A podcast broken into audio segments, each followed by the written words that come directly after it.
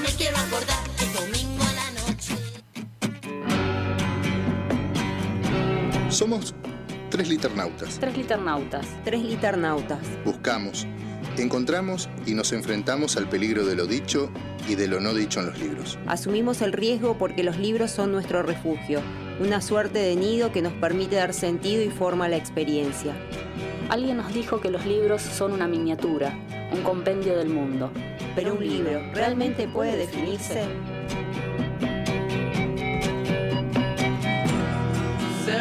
Nos habitan con vidas no vividas, Dan profundidad a un mundo inhabitable. Abren espacios en territorios inacabados. Nos protegen cuando la realidad es indiferente. nos convocan a elucidar nuestra propia experiencia singular.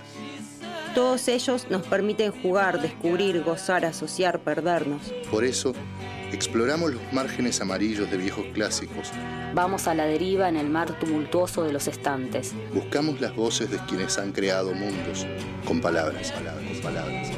Somos tres liternautas. Somos tres liternautas. Somos tres liternautas y aquí comienza nuestro viaje. Entre libros y más libros.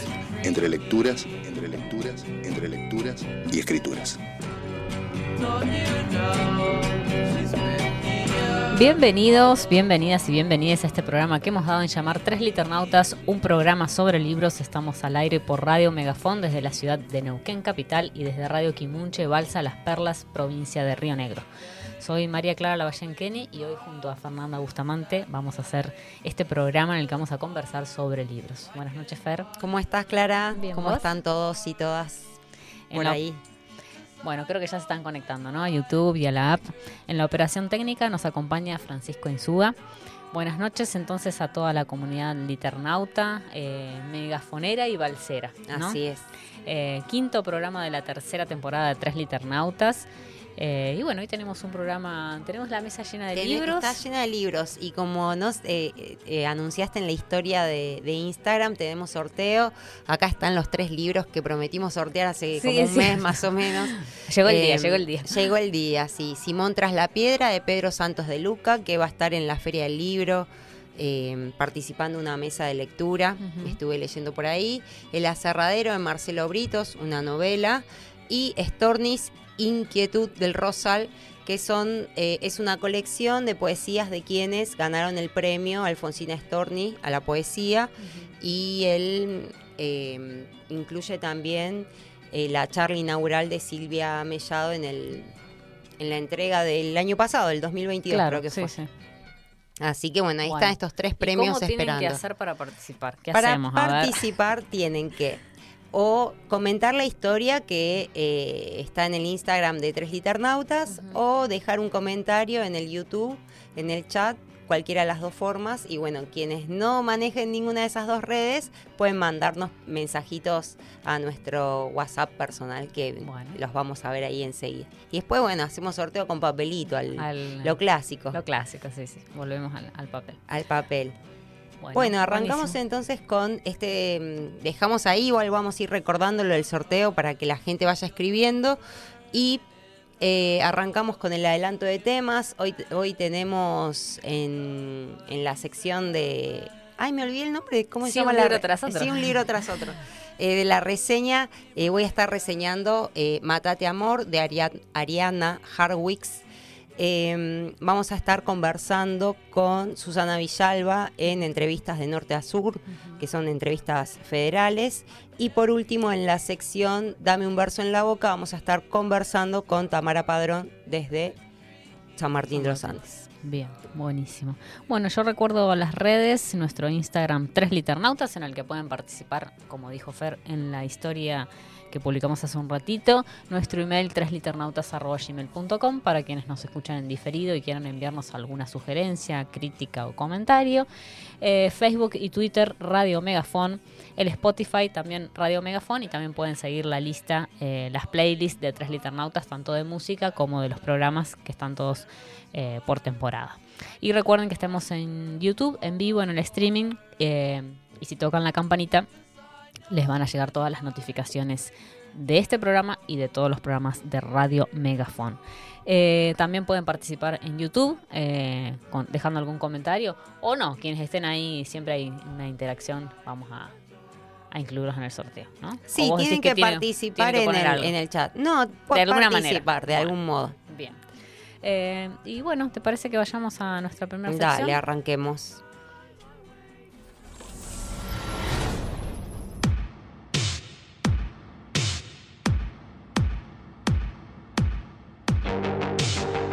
Sí, un libro tras otro.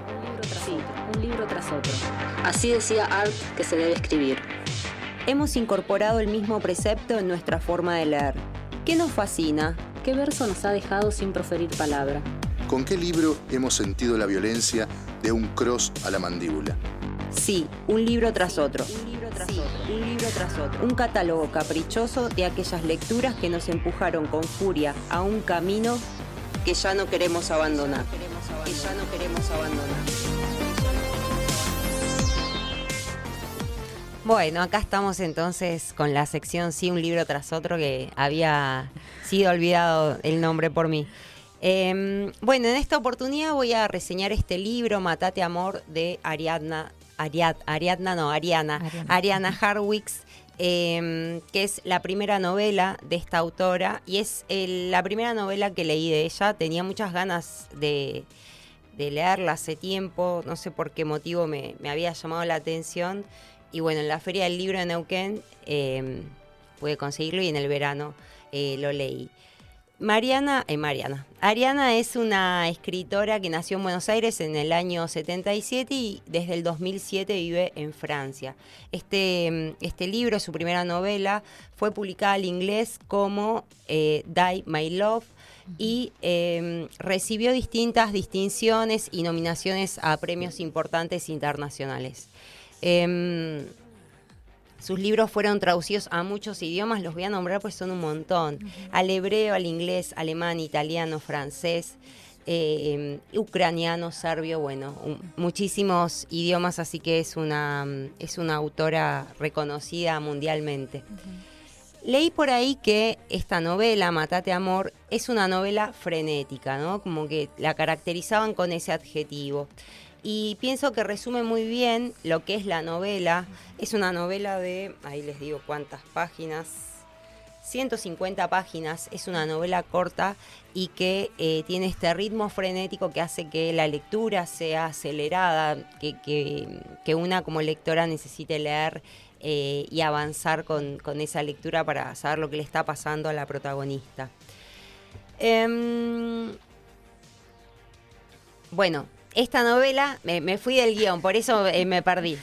Eh, eh, trata eh, sobre una protagonista, como dijimos, una protagonista mujer cuyo nombre desconocemos a lo largo de la novela porque no se nombra, no se nombra a ella ni a los otros personajes que, aparecen.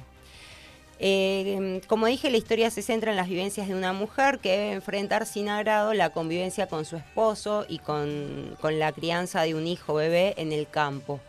Eh, es una vida que parece no haber elegido y que se convierte en un destino no deseado y agobiante, lleno de cotidianidades que ponen en jaque su existencia y su relación con la maternidad. ¿sí?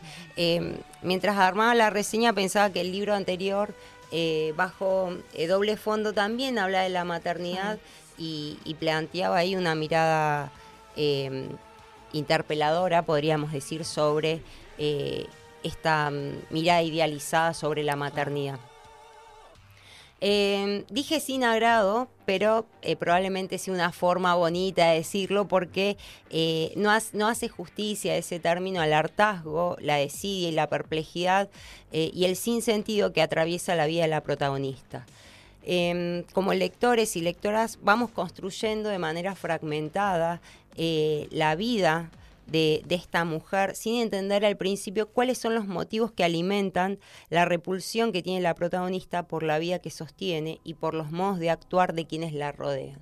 Que si bien, bueno, son cuestionables, parecieran que son modos más conciliadores eh, para con la protagonista y sin embargo son, esto genera más, más odio y más aversión hacia la vida que lleva. Bueno, y para eso les voy a leer un pedacito unos, unas partecitas que dicen así. Em, dice, somos parte de esas parejas que mecanizan la palabra amor, hasta cuando se detestan, Amor, no quiero volverte a ver. Ahí voy, digo, y soy una falsa mujer de campo con una pollera roja lunares y el pelo florecido. Rubia, tráeme, digo con mi acento. Y soy una mujer que se dejó estar y tiene caries y ya no lee. Lee, idiota, me digo, léete una frase de corrido. Acá estamos los tres juntos para una foto familiar. Brindamos por la felicidad del bebé y bebemos las cervezas. Mis hijos sobre sus, mi hijo sobre su sillita mastica una hoja. Le meto la mano y chilla, me muerde con las encías. Mi marido quiere plantar un árbol para darle larga vida al bebé, y yo no sé qué decirle, sonrío como una gansa. ¿Se da cuenta él?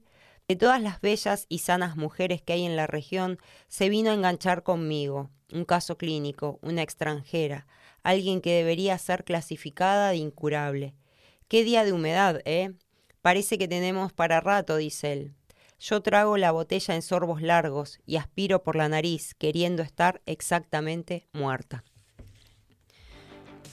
Y otro pedacito que habla también de, este hastío, ¿no? Esta, como este odio a la, a la existencia, ¿no? A esa ex- existencia que, se construyó en, eh, no sé si inevitablemente, pero bueno, a partir de ciertas elecciones dice, quiero ir al baño desde que terminó el almuerzo, pero es imposible hacer otra cosa que ser madre.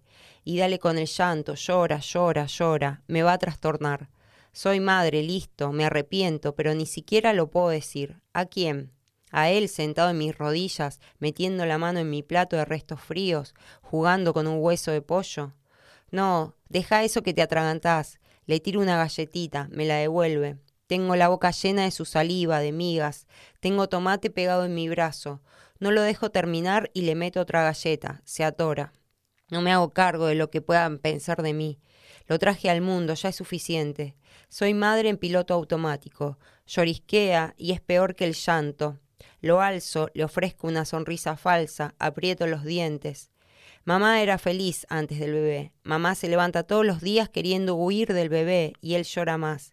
Quiero ir al baño, pero ese cacareo interminable, esa queja, me lo hace imposible. ¿Qué quiere de mí? ¿Qué querés? No me deja dejarlo, se arquea. Ayer tuve que ir a hacer con él, hoy prefiero hacerme encima.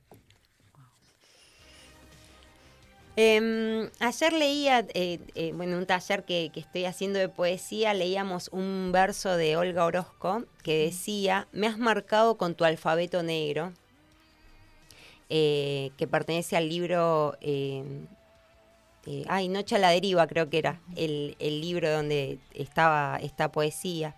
Y pensaba en este relato que cuenta la vida de una mujer, pero desde una voz que emerge de la oscuridad una voz que se construye sobre una existencia dolorosa que pareciera ser ajena a quien la vive.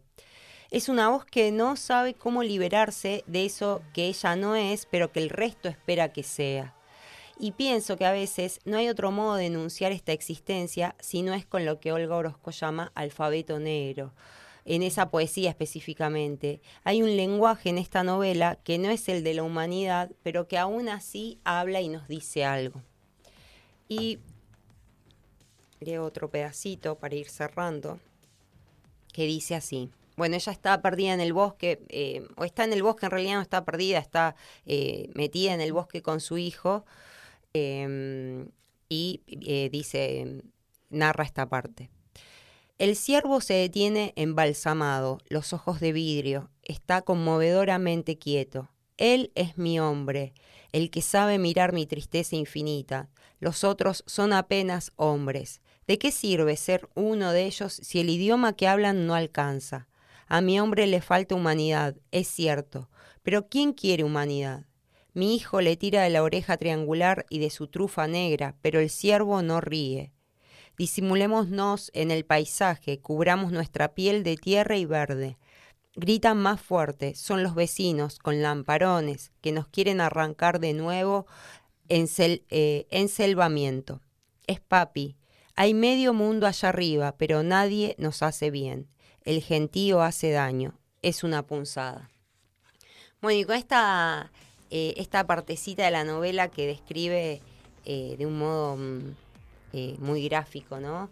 Esta relación que se presenta entre la protagonista y el resto de los, de los personajes quería terminar esta, esta reseña. Quería también hablar, no llegué a, a buscar los datos, pero también eh, hace un tiempito, hace eh, pocos días terminé de ver una serie que se llama Bronca, que te comentaba. Ah, no, Eh. Beef se aparece con, con ese nombre. Eh, y bueno, ¿qué habla un poco esto? ¿no? Son dos protagonistas que se encuentran en una situación de, mm, digamos, en un altercado de, de- de- en, en la vía pública por, eh, por algo de, de los autos. Y bueno, cada uno con el otro eh, transmite o, eh, digamos, eh, refleja esa bronca, ¿no? Que parece en un primer momento que es la bronca con ese otro, pero en realidad es una bronca con la existencia propia. Y hay una parte de la serie en la que el protagonista, que no me voy el nombre, porque soy malísima con los nombres, le pregunta a, a ella si en algún momento se puede llegar a ser feliz, cuándo llega la felicidad. Y ella, la, la protagonista mujer, le responde, todo se extingue, nada dura. Eh, y bueno, un poco también eh, esa idea es la que aparece acá, ¿no? Es- Este, este, digamos, esta idea de deseo de felicidad que parece que en algún momento se va a alcanzar y sin embargo nunca llega, ¿no? Eh, bueno, eso es. Eh, bueno, pensaba, Fer, cuando te escuchaba que extrañaba escuchar tus reseñas. Eh, y por otro lado, ¿no? Como, digamos, no leí la novela, pero bueno, con lo que me contás de la- en la reseña creo que eh, me animaría a, a entrarle. Eh, pensaba en este, digamos, este, este personaje que de alguna manera en una extrañeza, ¿no? Con ese vínculo, ¿no? Se, digamos, como que lo vive de una manera extraña cuando se supone, o como de afuera, desde el- de la sociedad, eh, ya de alguna manera se dice cómo tiene que ser ese Claro. vínculo, ¿no? Tan eh, de la madre, entiendo, con, con el hijo. eh, y de alguna manera, el otro día también leía, creo que algo que había publicado Luciano Lutero, cómo los vínculos se construyen de alguna manera, ¿no? Más allá de lo que la sociedad diga, ¿no? Eh, o ese vínculo madre-hija también se construye, ¿no?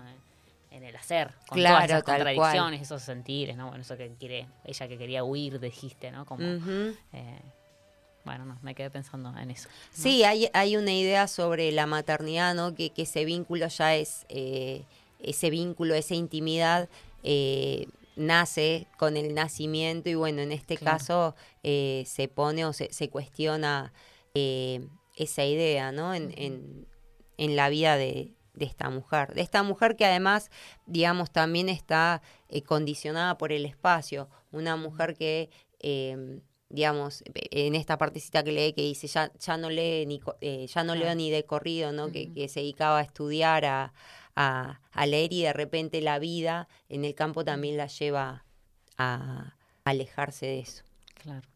Bueno, eso ha sido entonces eh, Matate Amor de Ariana Harwicks de editorial Mar Dulce.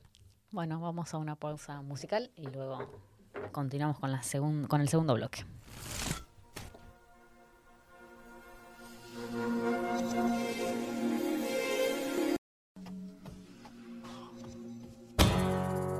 Voces desde los cuatro vientos.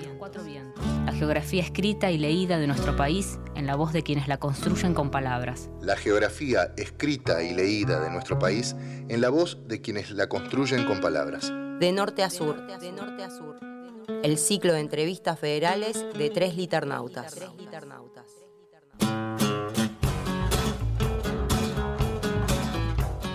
Bueno, y ya estamos en nuestro, mm, nuestro bloque de norte a sur. Vamos a conversar con Susana Villalba, que ya se encuentra al teléfono. La vamos a saludar primero y después hacemos la presentación. Buenas noches, Susana. Habla- desde acá Clara y Fernanda, desde Tres Liternautas. ¿Cómo estás? Bien, Bueno, te agradecemos un montón, como te decía recién, eh, que puedas estar conversando con nosotras. Y antes de empezar a, a, a hacerte preguntas, eh, hacemos una pequeña presentación. Les, con- Ujú. les contamos que Susana Villalba nació en Buenos Aires, que es poeta, dramaturga, periodista y gestora cultural. Ha publicado siete libros de poesía en Argentina, algunos con reediciones en Costa Rica, Venezuela, Chile, México, España y Estados Unidos. También ha publicado una novela y obras teatrales. Entre sus libros de poesía encontramos Oficiante de Sombras, Clínica de Muñecas, Susi, Secretos del Corazón, Matar un Animal, Caminatas y Plegarias. Y La Bestia Ser en el año eh, que salió publicada en el año 2018 por Hilos Editora. En 2020 publicó la obra narrativa La Luna en Harapos. En el año 2011 obtuvo la beca Guggenheim o Guggenheim, no sé cómo se pronuncia, eh, cuyos aportes le permitieron escribir el libro de poesía El animal humano, que finalmente se llamaría La bestia ser. Como dramaturga, escribió y dirigió numerosas obras de teatro, entre ellas La voz de la luz, que obtuvo la mención de honor del Fondo Nacional de las Artes. Integra diversas antologías argentinas internacionales. También en el año 2004 y 2005 obtuvo el segundo Premio Municipal de Buenos Aires y en 2019 el primer Premio Nacional de Poesía. Creó y dirigió la Casa de la Poesía en la ciudad de Buenos Aires y luego de La Nación y los festivales internacionales de poesía de dichas instituciones. Actualmente dicta seminarios de poesía y taller de tesis en la Maestría de Escritura de la Universidad de 3 de Febrero y Poesía y Dramaturgia en la Maestría en, Dramaturgia de la UNA. Además realiza crítica teatral en la revista Eñe de Clarín y fue jurado de los premios Clarín de teatro. Bueno, bienvenida Susana. Gracias, gracias por esta invitación y saludo a la gente de Neuquén. Bueno, muchas gracias.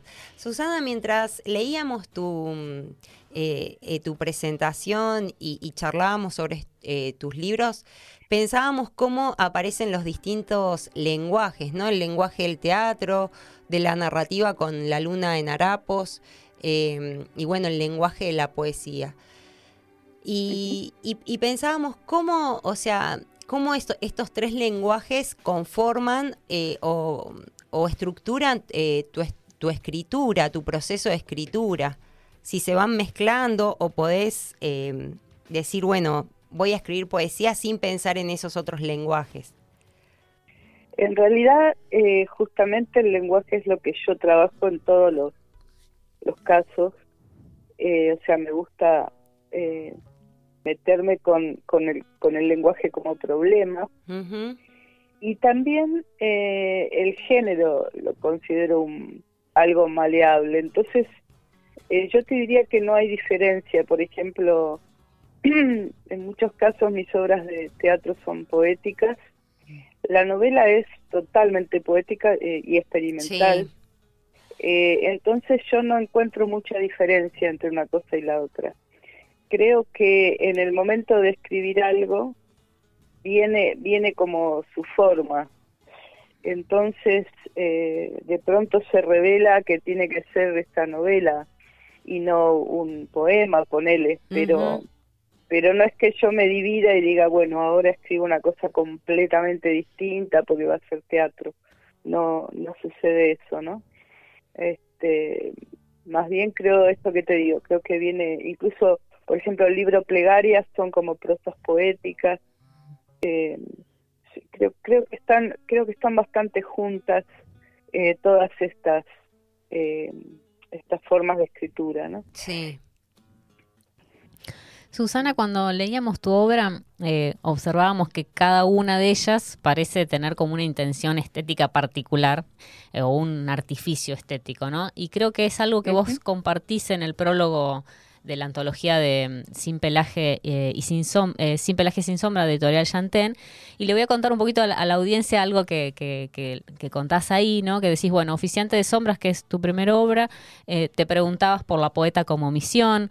En Clínica de Muñecas, si el poeta era quién es el único que queda para contar. En Susi, Secretos del Corazón, querías escuchar qué surgía de, de la fricción, de la voz que, eh, de la pregunta por el, por el quién de la voz. ¿no? En Caminatas, eh, algo así como la relación del tiempo y la discontinuidad. En Matar a un animal, eh, sobre qué partes aportaba el que lee al mundo. Eh, en Plegarias, eh, la pregunta por una fe perdida. Y en La Bestia ser lo indecible, algo... es decir, el ser antes de, de poseer la palabra, ¿no? Bueno, un poco una introducción media larga para, para ir a la pregunta, pero digo, parece que con cada obra te propones algo distinto, como una búsqueda distinta, pienso.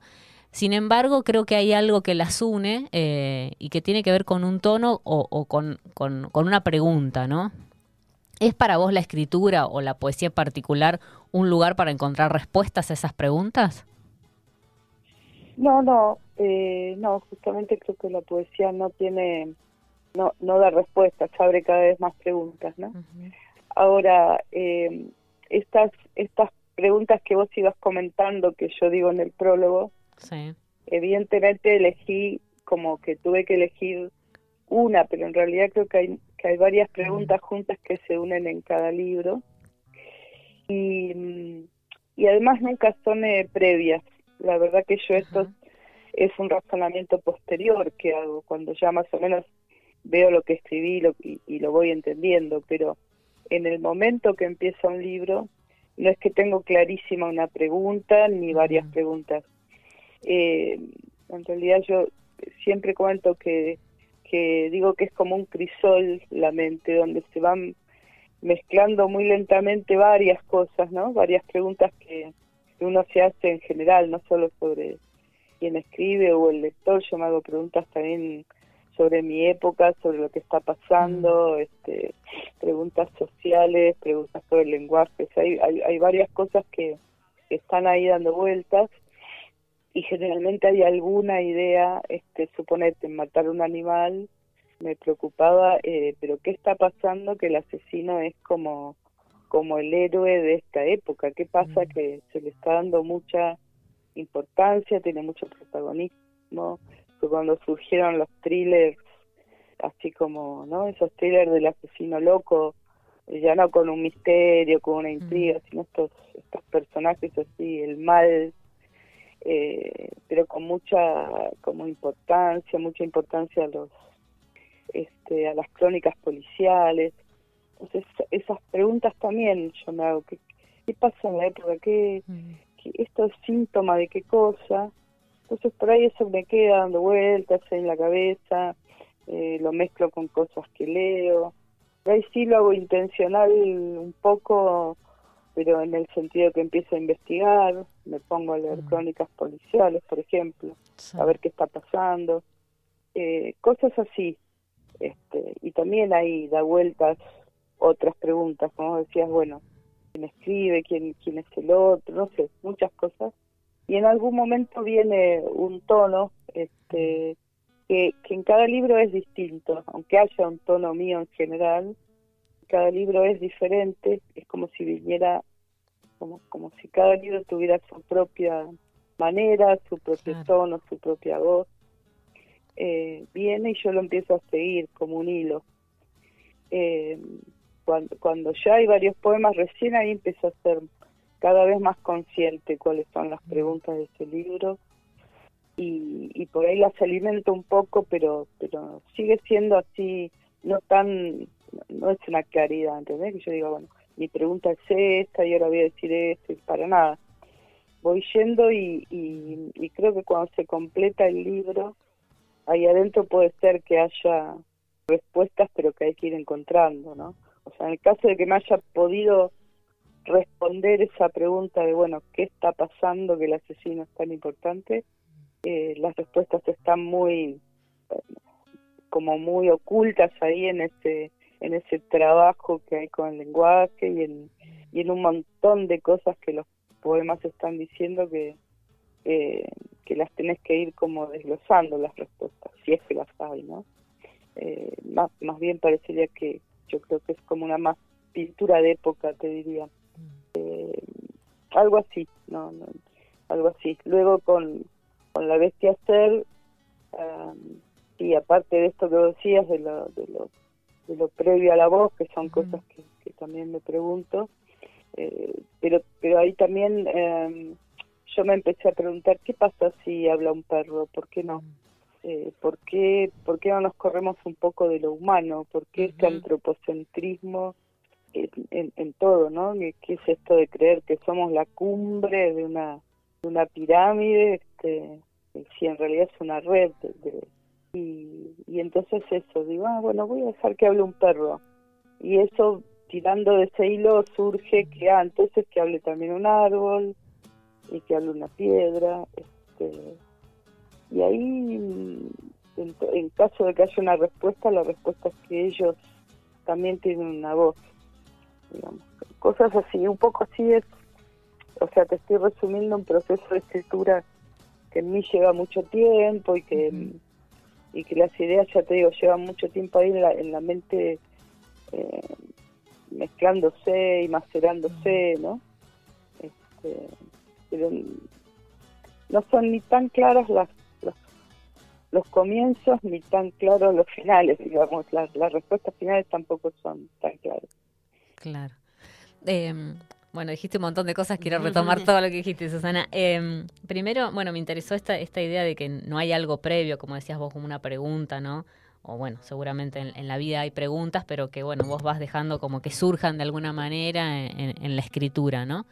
Eh, y, y como eh, mencionabas también en el prólogo, que decías esto como hablabas del descarrilamiento, ¿no? No es el lenguaje lo que habla, sino de su descarrilamiento. Y pensaba que tal vez tenga que ver con esa idea, ¿no? Como que de dejar ese proceso de escritura que se descarrile un poco. ¿no? Sí, sobre todo ahí lo decía en el sentido de que se descarrile de la organización normal y convencional que el lenguaje tiene, ¿no? Porque hay un lenguaje que usamos todos convencionalmente para poder entendernos Mm. eh, y, y para poder funcionar, digamos, en, en un montón de cosas.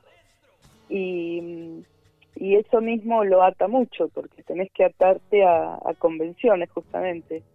Incluso la gramática, por ejemplo, eh, César Vallejo decía que, que en la gramática y en la organización que tiene el lenguaje está eh, inserto ya una jerarquía y un, y un orden estratificado, digamos.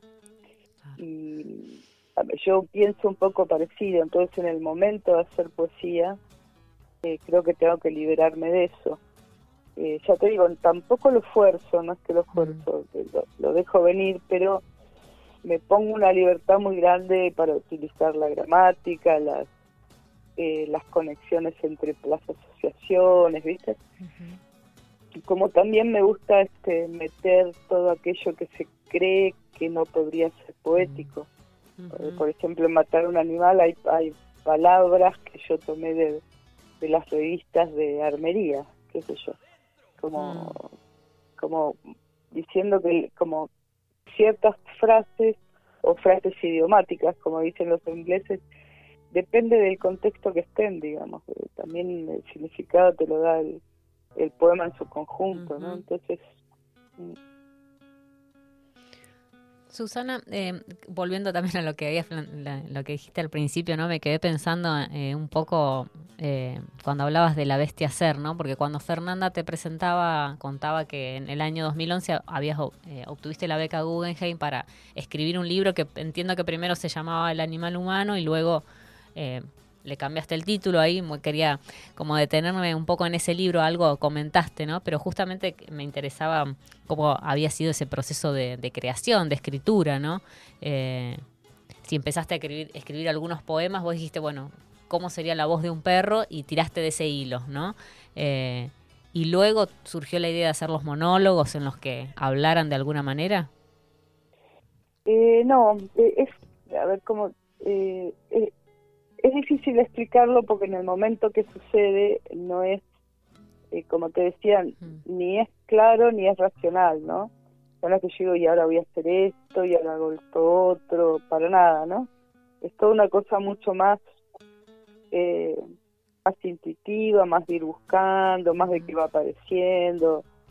Yo lo que hago es dejarme libre, muy libre para abrirme mucho a, lo, a, a, que eso se vaya tomando la forma que tiene que tener, no fuerzo nada. entonces fue un proceso muy largo ese libro, Sí. donde yo, por ejemplo, para la piedra, yo me fui a San Luis, que hay un lugar que se llama Piedra Blanca. Eh, en ese momento no, era, era un, estaba seco, eso, no sé si es un río o un arroyo, o un río angosto, pero estaba seco, con lo cual todo era piedras, piedras, piedras, piedras, piedras. Eh, y yo me iba fuera de temporada, o sea que no había un alma, estaba yo sola, yo y las piedras. Me quedaba ahí, me quedaba y me quedaba y las miraba y las tocaba y caminaba por las piedras, hasta que me, me iban surgiendo como frasecitas, versos, las iba anotando en la libreta. Este, eh, lo mismo después, por ejemplo, con el perro, me iba a un, a un parque y observaba a un perrito que, eh, lugar donde muchos llevaban a sus perros, pero no miraba a los perros de departamento a los que pasean. Sí. Eh, miraba a un perrito que yo me daba cuenta que era abandonado, observaba, qué sé yo, lo- lo- muchas veces, eh, nada, salía a caminar, entonces voy, es, es como un proceso largo donde yo dejo que todo esto eh, encuentre la forma que tiene que ser, digamos.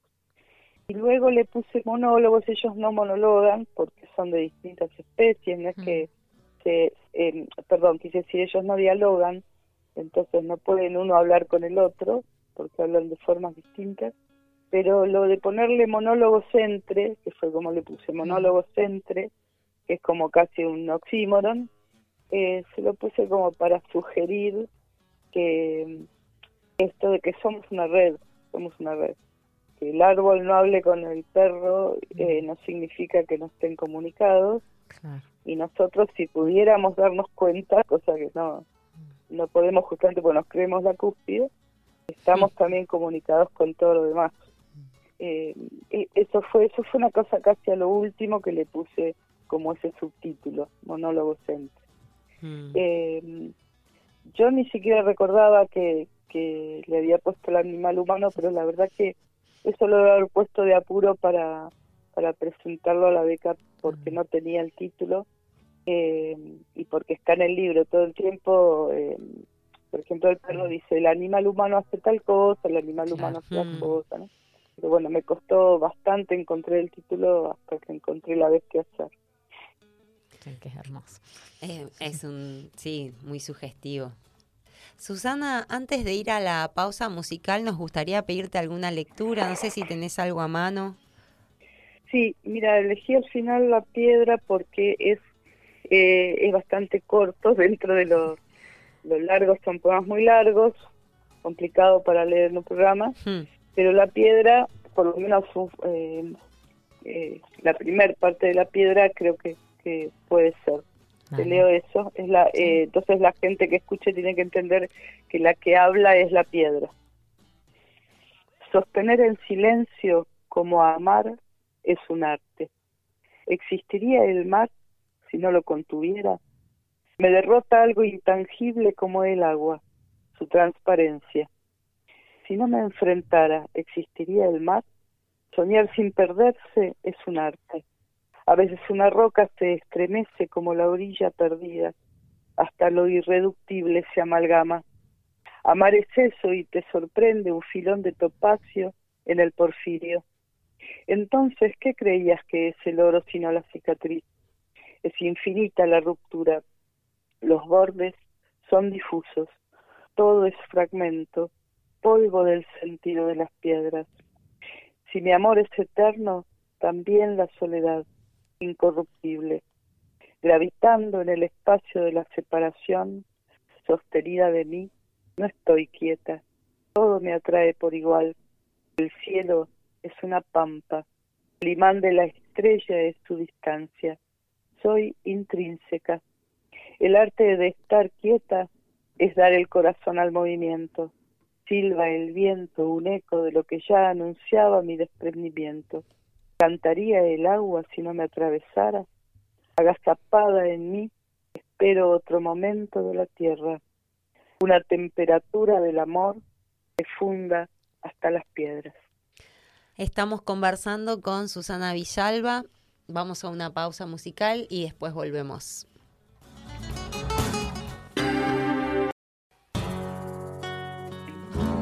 Bueno, continuamos con la segunda parte. Estamos conversando con Susana Villalba. Y, Así es. eh, Y, y presentamos, seguimos presentándola un poquito, como dijimos antes, su último libro es La Luna en Harapos, publicado por la editorial Salta al Pez. Acá la tenemos, eh, una edición hermosa eh, para la primera novela de Susana Villalba. Esta obra se erige sobre el género narrativo, como dijimos, sin embargo, en, en alguna entrevista y también en el prólogo del libro, ella dice que es nace de un poema gordo. Este, Yo digo esto- que es un poema gordo, que es un poema gordo. Ah, bien, que es un Es poema gordo. Bien, que, que es distinto eh, al haber nacido. Y bueno, acá eh, vemos en esta narrativa no la presencia de, del lenguaje poético eh, muy fuerte, como comentabas al principio. Sí, e- ese libro eh, es muy experimental porque yo lo que lo que me interesó ahí es que, eh, bueno, es que el lenguaje es uno de mis intereses Mm. siempre, y ahí me interesaba pensar la conquista de México, porque es un libro sobre la conquista de Sí. México, pero sobre todo me interesaba que yo creo que fue una conquista en el lenguaje, y también produjo mestizaje en el lenguaje. Entonces eh, tomé mucho la, la, la figura de Malinche, que además me, interesaba mucho como, como figura en el sentido de todo lo que a ella la atraviesa y todo lo que ella significa, ¿no? Y en un momento, era en un momento todavía las... Porque yo, si bien se publicó ahora, la escribí hace mucho tiempo, lo que pasa que era un tiempo en que la novela se había puesto medio convencional y no, no, no me la publicaron. Eh, pero era un momento en que todavía las feministas no la habían reivindicado a Malinche, luego lo Mm. hicieron, en el sentido de que ella cargaba ella solita con ser la, la gran traidora, como si ella le hubiera abierto la puerta a Cortés. Claro. Y la verdad que si uno lee su historia no, no es que le quedaban muchas opciones, además su propia familia también la había como eh, relegado, este y el, el lugar de la mujer era, era también ahí un problema, eh, porque su familia la vende para, para que heredara a su hermano varón. Luego, eh, en el otro lugar donde ella aparece, en Tabasco, este se la regalan a corte, por lo menos eso cuentan los, los españoles, se la regalan así como, como regalan piedras y otras co- comidas.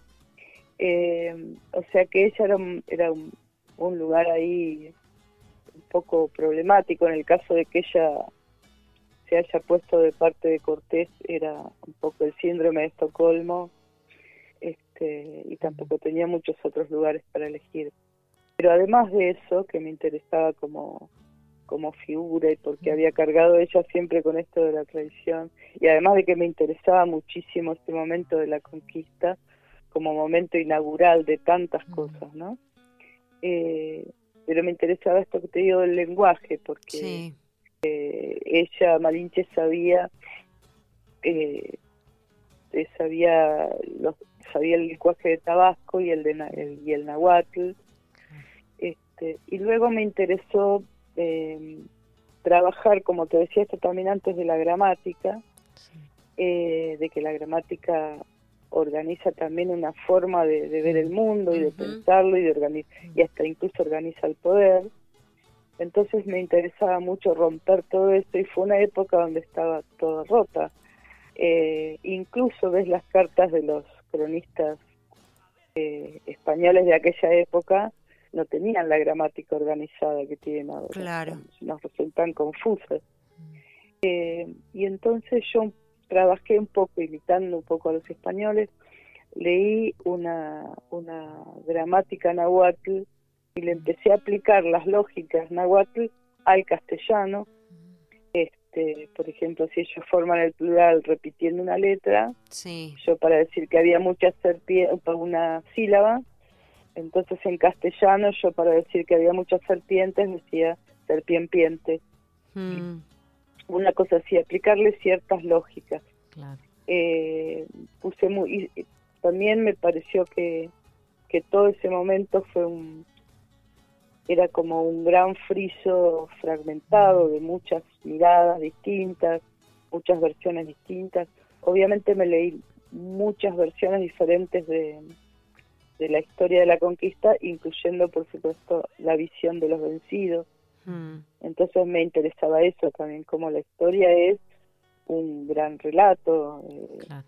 un relato también con mucho de ficcional, este, y que, y depende de quién lo mira y de quién lo cuenta, bueno. Eh, todo eso, ¿no? Con lo cual quedó un, esto que tal cual, un friso, de, o, un- o sería mejor decir un patchwork, este, de, de- de mucha experimentación con el lenguaje. Eh, yo mm, la trama fui siguiendo la de la conquista, o sea que yo no necesité inventar una trama. Lo que inventé muchísimo fue los lenguajes Claro. y lo que y los detalles, como por supuesto es imposible saber lo que realmente pensaba Malinche o lo que realmente pensaba Moctezuma, yo lo inventaba. Este, eso, eso para mí fue muy rico también, imagina, me lo llegué a imaginar, Mm. este, o sea que un poco trabajaba como el novelista en ese sentido, en cómo inventa los personajes, pero trabajé como el poeta el lenguaje. Eh, Qué interesante. modos, No, no, no, no, que- te decía eh, perdón, que que te interrumpí. que de todos modos yo siempre trabajo un poco mezclando los géneros como te Mm. decía antes. Sí, y entonces por ejemplo también en eh, también en matar un animal hay personajes y también me los Claro. también me los imaginé como personajes o sea que eh, eso no es que es estrictamente del novelista. Mm, eh, a mí por ahí lo que me interesaría destacar es por qué la gente piensa que la poesía tiene que ser solamente escribir de sí mismo algo íntimo del momento. La poesía puede ser que te sientes a investigar un tema, que te sientes a, a imaginar una piedra hablando o, o que te imagines eh, una, una asesina, o sea, ¿por qué no? Eh, ¿no? Como ampliar y, y, Claro. y, y tomarse todo el tiempo del mundo para desarrollar esas cosas. sí. Te iba a decir antes de que Clara te pregunte, eh, qué interesante esto que decís de la gramática para, para revisar, ¿no? El lugar de la, de la gramática hoy en día en, nuestra lengua, ¿no? Este, eh, desnudar este poder que, eh, que tiene y que, que está implícito. Nada, me, me- me parece que es como una observación súper interesante. Sí, igual, ya te digo, me parece que el primero que lo dijo, o por lo menos el que yo sé que lo dijo, y lo dijo mucho mejor que yo, es César Vallejo, que tiene todos trabajos eh, sobre eso, y habrás visto que en Trilce, por ejemplo, él, eh, que yo, sustantiviza un verso, eh, o sea, quiere decir, un verbo lo convierte en sustantivo, Sí, por ejemplo, dice, se todavía, o sea, como que está convirtiendo el todavía en un verbo, ¿no? Claro. Eh, sí. él, él hace esas cosas y las y las justifica más con toda esta teoría que él, él armó mucho mejor de lo que yo lo digo de que la- las estructuras de poder y las estructuras de, una forma determinada de ver el mundo están ahí en la manera en que se organiza el lenguaje. Claro. y de hecho eh, cada cada lengua es una visión del mundo. Por Sí, eso también me interesaba tanto el choque entre los nahuatl y el y el castellano porque son dos visiones del mundo chocando completamente Claro. Susana, cuando vuelvo a ese prólogo que de Sin Pelaje Sin Sombra, porque ahí mencionabas algo que te iba a preguntar, pero me parece que lo respondiste. Decías algo así como que a veces le dabas vuelta en torno a una obsesión, porque a cada vuelta se distinguía un poco más, ¿no? Y pensaba cuando te escuchaba, eh, dijiste el lenguaje es siempre algo que me interesa, ¿no? Y pensaba que tal vez es una de tus obsesiones en la escritura, no sé. Sí, sí, sí, sí. Eh, y sí, eh, evidentemente puede ser que cada libro además Mm. sea una forma de darle otra vuelta más, es posible. Claro. Que, que- que es, uno, es, es verdad, es una de las cosas que más me que más me intrigan además, ¿no? Me parece un, me parece un milagro el, el lenguaje, realmente es un milagro. Eh, lamento que los humanos no, no nos demos cuenta del milagro que tenemos y no lo no lo utilicemos mejor. Este, en el sentido que podríamos tratar de entendernos con el lenguaje, digamos, en vez de ir a, al choque o a la violencia, a veces, no sé. Me parece realmente un milagro, es una cosa increíble el lenguaje, si te lo pones a pensar Sí. eh, en lo que es, ¿no? Y, y entonces, eh, sí, puede ser que cada libro mío lo esté abordando y abordando y dándole vueltas, mirándolo desde algún otro lado, este, y tratando de, eh, utilizarlo de algún otro modo, digamos. Claro. Susana, ahora te vamos a hacer una pregunta un poco más de, de- de lectores y lectoras. eh, eh. Me interesaría saber qué estás leyendo ahora y, y- y qué poetas eh, o escritores, escritoras recomendarías a quienes escriben. Sabemos que en nuestra audiencia hay muchos escritores y poetas también. ¿Tenés algo para recomendar o querés contarnos un poco? Eh, es complicado porque eh, la- no porque yo leo un poco de todo así todo junto y, voy picoteando un poco Eh, poetas importantes como para recomendar ya los leí eh, entonces por ahí eh, en este momento capaz que miro así libros nuevos a ver qué está viendo eh, miro varios, ¿no? Eh, además, eh, bueno, lo, lo que sí, por, por ahí te puedo como contar como adelanto que estoy escribiendo ahora unas, unas crónicas, porque yo desde hace un año me, me, me fui a vivir a una, a una quinta en las afueras de Buenos Aires con, con muchos árboles, con pájaros, y es, eh, es una es un cambio muy grande, aunque aunque yo de chica viví en un lugar así, pero después de estar como 30 años en un departamento en Capital, el cambio es enorme. Vuelvo, eh, por supuesto, a Capital porque tengo que hacer cosas Mm. allá, pero eh, entonces empecé unas crónicas, desde ahí empecé unas crónicas de este lugar, con lo cual eh, me puse a leer crónicas de otros.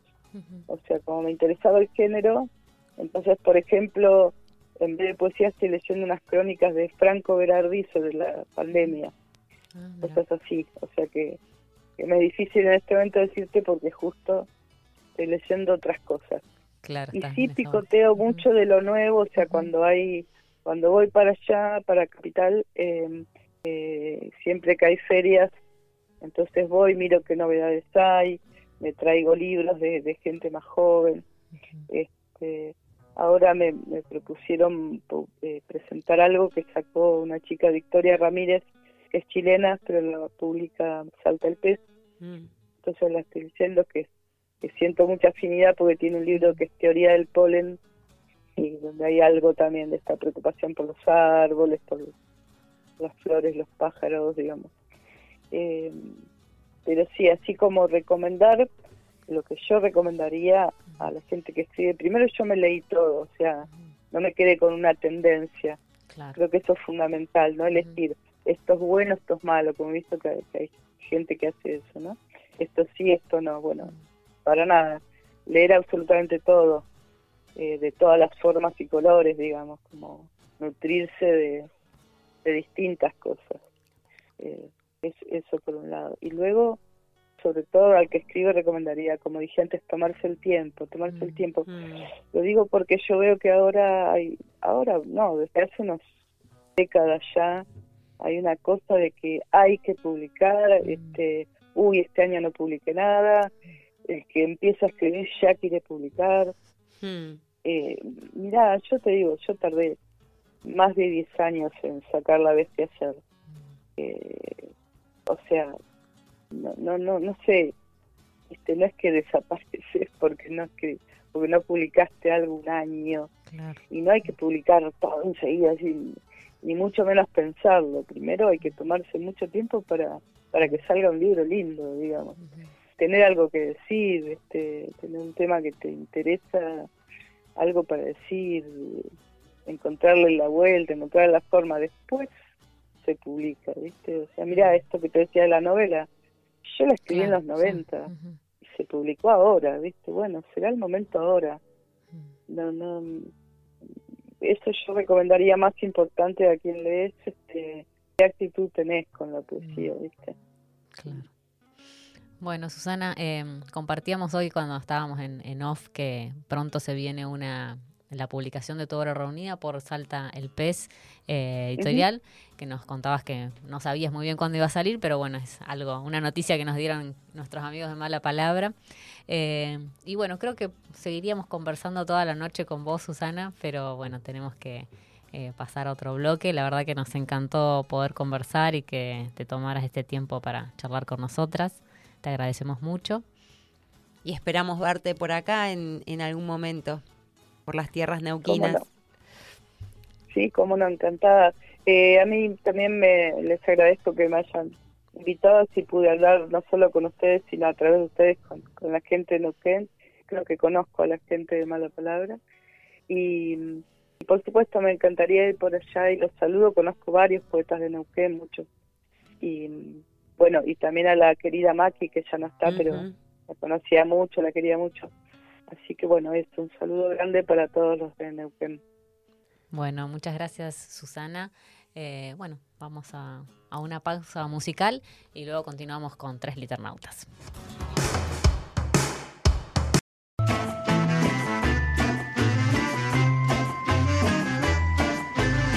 ¿Qué es sentirse besado por la literatura? ¿Cuántas veces un verso nos besó la boca para ser siempre recordado? ¿Cuántas veces un beso se transformó en literatura para no ser olvidado? ¿Cuántas veces un verso nos tocó el alma para siempre? Dame un verso en la boca. El encuentro entre la palabra poética y el beso que no se olvida. Que no se, no se olvida. Beber de la fuente de la locura, que alimenta la sabrosura.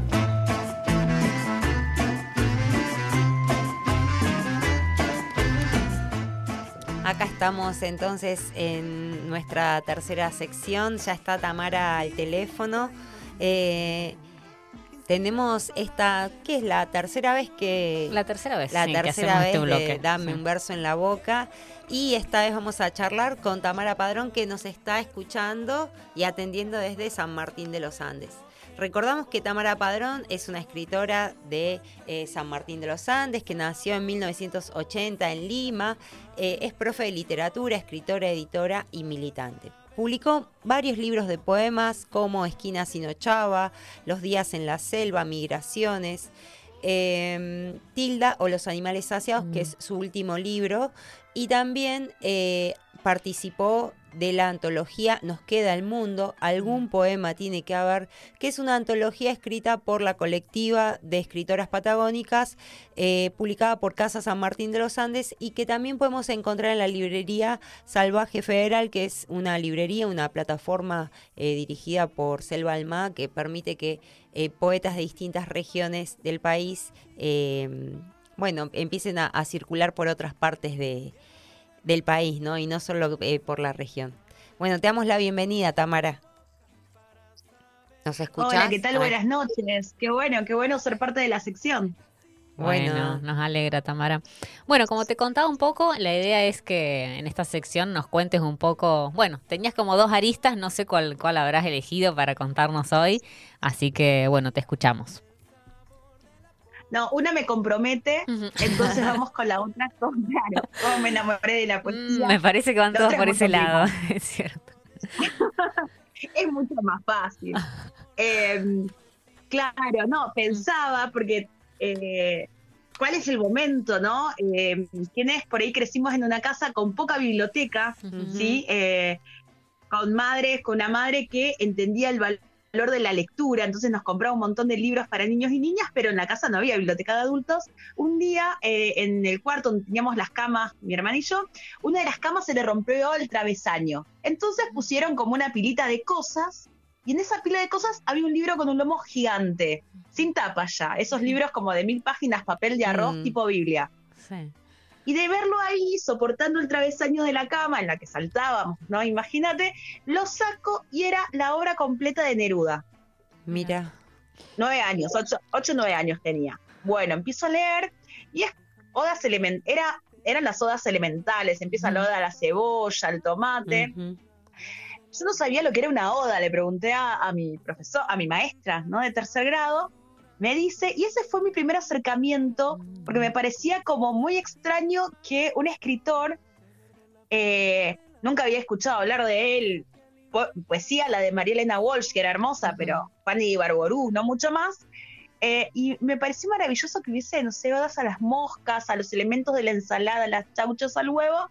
Eh, y ese fue como el primer acercamiento, ¿no? Como que había algo que no conocía demasiado, pero me parecía increíble eh, que se pudiera hacer. Era como, bueno, ah, entonces se puede hacer todo. Esa fue como el- la- una de las primeras imágenes que, que, que tuve con el discurso poético. Fue como la otra cara de la Em. poesía, ¿no? Verle esa otra cara que no habías descubierto hasta el momento. Claro, aparte porque cuando somos pequeñas y, y estábamos acostumbradas a las canciones de María Elena Walsh, una no las toma como poesía, son canciones. Después Es te das verdad. cuenta, una medida que crecemos, que era enorme, enorme escritora, enorme poeta. Pero era, son dos imágenes, ¿no? Pensar que la cama era sostenida por la poesía y Qué por las obras, claro, hoy que, claro, y que Neruda, eh, tan cuestionado hoy, ¿no? Mm. Lo miro y digo, bueno, ¿qué es lo que me gusta? Por ir a alturas del Machu Picchu, alguna cosa, pero sí creo que para una generación, Mm. eh, para mi generación y otras más, fue una puerta de entrada. De- Sí. eso por Sí. un lado. Años después, sí, fue una puerta de entrada. Mm. Eh, años después, con mi primer novio, teníamos las obras completas en distintos libritos de Editorial Losada, ¿se acuerdan? Sí. Que eran unos libritos como una edición muy modesta, papel que hoy está marrón, no amarillo, es marrón. Mm. Y cuando nos separamos, éramos adolescentes, el gran problema fue quién se quedaba con los 10 libros de Neruda que teníamos. Eh, ¿Con cuál te quedaste, Tamara? yo, yo me quedé con casi todos. Ah, Pero él se quedó con mis obras completas de Girondo. Así que Ah. salí perdiendo. y, y el último momento, ¿no? Que estamos hablando de que en la si hoy en la escuela no hay mucha mediación de poesía, imagine, imaginemos los años 80, ¿no? Donde está todo muy estereotipado. La poesía era métrica, rima, Mm. Baker. Pero eh, en esas lecturas que no tenían que ver con lo escolar, eh, llegó a mí Blas de Otero, en esa colección de Losada también. Eh, que no es menor decirlo ahora, ¿no? Cuando los precios de los libros son accesibles, imaginemos la década de los 90, ya que Sí. pasaron Sí. la adolescencia en los 90, Mm. el uno alguno terrible, matador. Eh, compramos libros de, de editorial Porrúa, que eran Ujú, baratísimos y con unas traducciones horrendas. Pero um, Losada, que estaba muy bien, saca con la inmensa mayoría de Blas de Otero y, y ahí entramos, para mí, la guerra civil española eh, fue narrada a través de la poesía primero llegó la poesía, ¿no? De, de esos republicanos y después llegó eh, el relato histórico. Y Blas de Otero me parece maravilloso, ¿no? Eh, con palabras para ti, no las pronuncias. Cierra los labios como cierras el puño abriendo el aire. Como algunos versos de, de aquella época. También me pareció como es otro momento en donde, eh, no, dije, bueno, es acá. Ujú.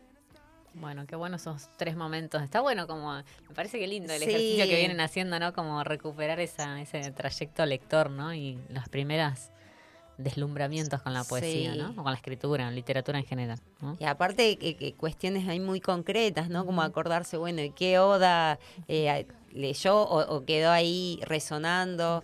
Eh, algunos versos eh, después decías y que me, me parece mm, que es un lindo ejercicio. Ujú. Tamara, ¿nos querés contar un poquito de qué pasa el viernes que viene allá en San Martín? Que me, me, adelantabas algo. Ah, bueno, sí, sí, bueno, me parece hermosa la propuesta porque te obliga a un ejercicio de memoria Mm. y también porque los versos que, lo que una leyó cuando tenía mucha mejor memoria, son los versos que te quedan. Yo ahora leo y me cuesta sí. muchísimo memorizar dos versos. Los leídos en la niñez y adolescencia están ahí. Eh, los buscas y aparecen. Eh, y, eso es hermoso. Y hablando de cosas lindas, eh, este vier- jueves y viernes en San Martín vamos a tener un, mini encuentro de poesía eh, llamado La poesía tiene sus razones. Ahí en el juego con el verso de Watanabe, el ojo tiene sus razones, Sí. donde nos visitan, nos visitan. De El Cóndor, Liliana Campazo, nuestra amada poeta, tallerista, maestra, Sí. que viene a presentar fuera de juego. Qué bueno. editado por Espacio Hudson, porque la idea es esto, que desde Editorial Las Guachas, que es una editorial que es la que tenemos con mis compañeras, Sí. que estamos así haciéndole frente a esta vendaval de dólar blue, de precios, de papel, eh, invitamos a otra editorial que admiramos su trabajo, una editorial que admiramos mucho su trabajo, que es Espacio Hudson, Ujú. que tiene un catálogo de Patagonia que es hermoso. Y dijimos, bueno, hagamos estas alianzas, porque estamos todos, todas capeando este temporal. Entonces, bueno, juntémonos, debatamos, escuchémonos. Y en ese marco, bueno, viene, nos visita Liliana, que presenta fuera de juego, nos Sí. visita ahí su compañera, eh, Silvia Mellado, que viene a traernos cantos limayos. Y eh, con un compañero presentador de lujo como es Oscar Sarán. Ahí estaré en una mesa. También viene Joaquín George eh, con su libro Brújula Negra, ¿sí? de, de los pagos de, cer- de Casilda, cerca de Rosario. Ujú. Vienen compañeros más cerca, eh, Natalia Belengar de Angostura Sí. y Cristian Aliaga, el editor, para tener así encuentros, para poder tener mesa, presentación y después una charla. Porque ya que vamos a estar todos, hay otras poetas invitadas, cómplices, aliadas, la. Casa Sanma de, de escritoras, músicas, bueno, se, van, se va a armar, se va a armar, pero la idea es charlar un poco, ¿no? Eh, decíamos, en tiempos de inteligencia artificial, ¿para qué los poetas, las poetas? Eh, y nada, eh, hablar un poco de esta situación, el lío que significa editar, imprimir y más poesía en Patagonia, pero también fuera, y, y también hablar de esta parapoesía, como la llama Cristian, pero eso, pensar que encontrarse, se- además de leernos y escuchar, es intercambiar ideas Mm, frente a frente, ¿no? Sí. Así que bueno, ojalá Qué están linda, invitadas, qué linda invitados Bueno, tendríamos que ir, ¿no, Fer? Podríamos Sí, organizar el es, viajecito. Es, es una, es una linda propuesta. Pero Sí. bueno, para quienes van a estar por ahí, recuerden entonces, la fecha es 27 y 28, dijiste no. Tamara, recordando. Sí, 27 y 28. Ah, bien. Sí.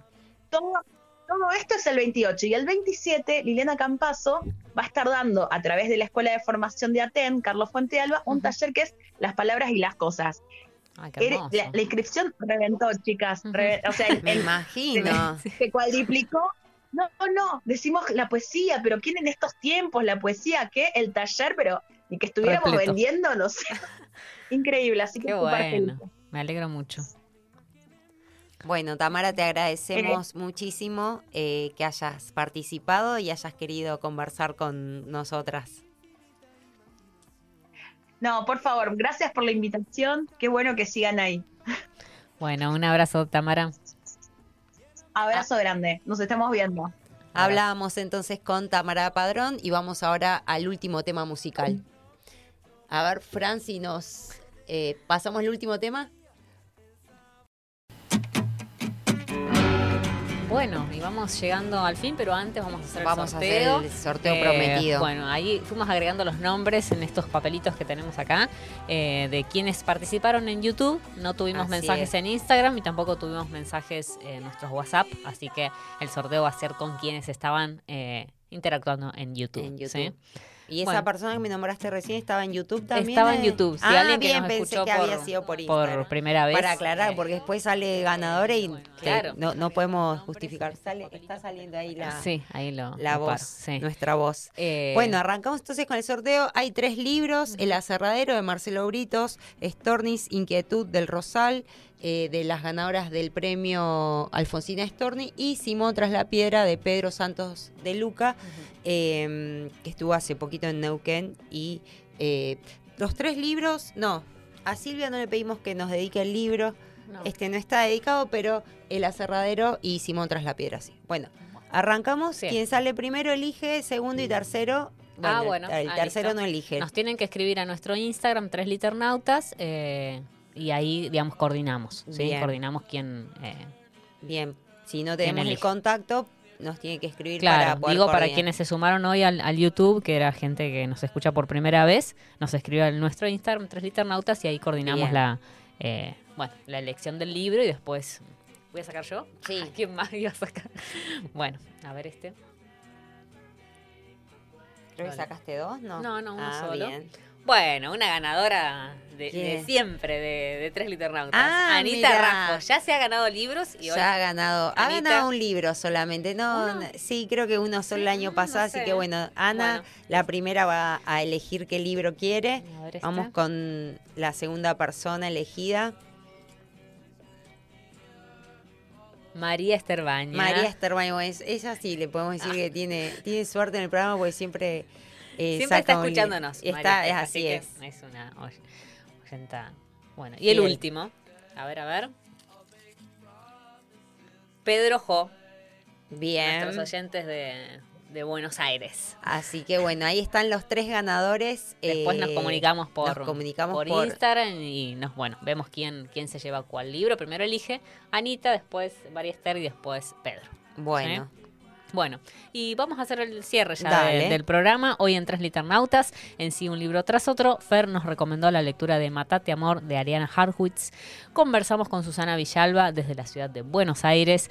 En Dame un verso en la boca eh, conversamos con Tamara Padrón Abreu desde San Martín de los Andes.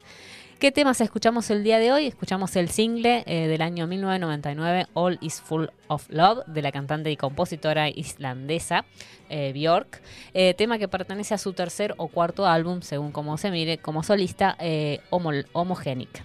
Eh, luego escuchamos Al Borde de Soda Stereo, del álbum Doble Vida del año 1988. Eh, la cena de la cantante y compositora argentina Marilina Bertoldi, que me encanta. Eh, el tema se encuentra en su álbum Mojigata del año 2022. Y por último, Piba Cumbia de la cantante y compositora argentina Barbarita Palacios junto a Julieta Venegas y Micaela Chauk. Eh, el tema se encuentra en su álbum Criolla del año 2021. Todos temas que van a estar disponibles en nuestra playlist de Spotify 2023, eh, 3 Notas 2023. Eh, y bueno, de esa manera, de esta manera cerramos nuestro programa. Eh, agradecemos a quienes estuvieron eh, tanto en YouTube con- como escuchándonos desde la app. eh, y bueno, acompañándonos como todos los como viernes. todos los viernes. Y bueno, podemos hacer el adelanto de quién, con quién vamos a estar Así conversando es. la semana que viene. Vamos a estar conversando con Mirta Agostino, poeta y escritora de acá de la ciudad de Neuquén. Así que vamos a estar conversando con ella. Bueno, Bueno. que tengan todos un buen fin de semana. Bueno, nos encontramos el próximo viernes con tres liternautas. Esto fue Tres Liternautas. Escuchanos el próximo viernes de 22 a 23.30 Por Radio Megafón.